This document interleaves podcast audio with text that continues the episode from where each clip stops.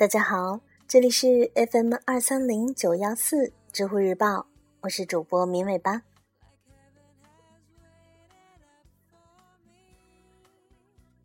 今天的节目，我们来聊一聊有关于 APO 溶血方面的问题。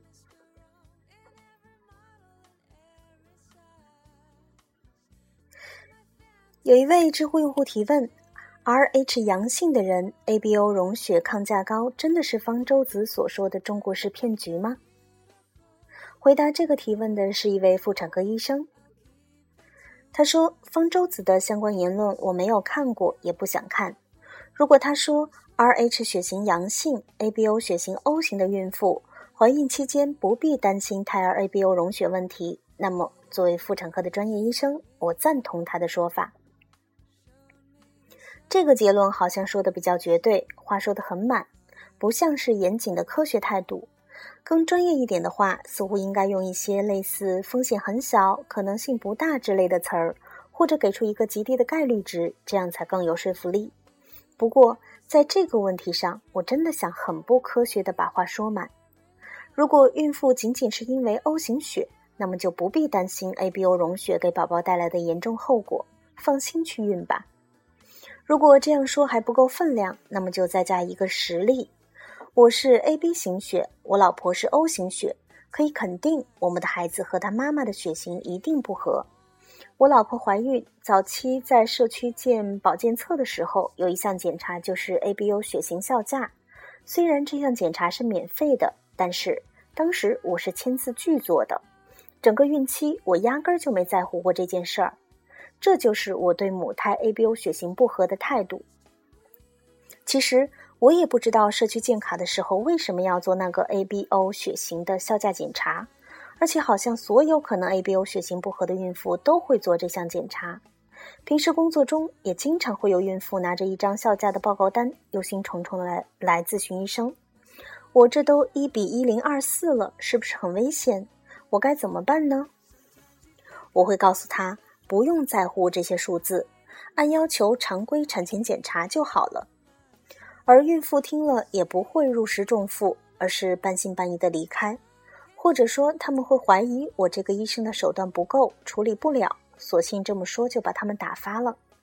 他们的紧张程度恐怕不会被我的解释缓解多少，毕竟都一比一零二四了，多高啊！但是实际上确实不用在意这些数字。因为这个检查压根儿就没必要做。有些人会想，输血的时候都要配好血型，如果血型不合，输血是会发生溶血，甚至造成死亡的。那么，如果母亲的血型和孩和孩子不合，就不会造成胎儿溶血吗？胎儿溶血不会造成严重后果吗？如果孩子生下来，不会造成新生儿溶血吗？新生儿溶血不会造成严重后果吗？O 型血孕妇。确实会有母胎 ABO 血型不合，也会有胎儿 ABO 溶血的发生。但是，首先，虽然母胎 ABO 血型不合很多，但是胎儿发生溶血现象的比例很低，而且即使是发生了溶血，出现严重后果的情况更少。这是因为引起 ABO 溶血的抗原在胎儿红细胞上的表达很弱，所以即使发生溶血，结局也就不会那么严重。而对于新生儿也是有可能发生溶血，但同样鲜有严重后果，大部分也就止于黄疸升高，去照照蓝光也就 OK 了。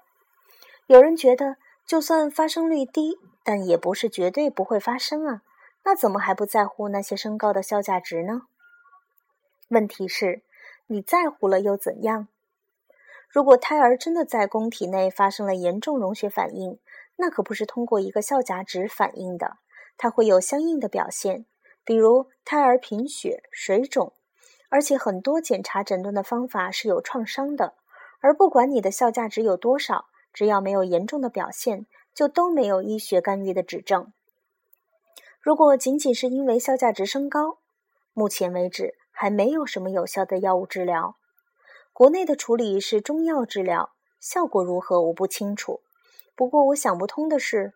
ABO 血型不合的发生率如此之高，又不是中国特有，那么国外不吃中药的孕妇，难道这都等死了？事实上好像不是，那么我就放心了，不治也没啥问题。而对于新生儿溶血，也是可以通过照光治疗的。而且就算没有 ABO 血型不合，很多新生儿也需要照光治疗。那我还担心什么呢？这样一来，ABO 溶血效价这个检查就成了这么一种检查，本身发生严重后果的可能性就很小，所以做的意义不大。而真的升高了，也没什么好的方法去处理它。那么我为什么还要做这个检查？所以我老婆怀孕的时候我就拒检了，就算医保免费也不做，因为我怕万一做出来值很高，我那外行的老婆太紧张，白白的增加她的心理压力，何必呢？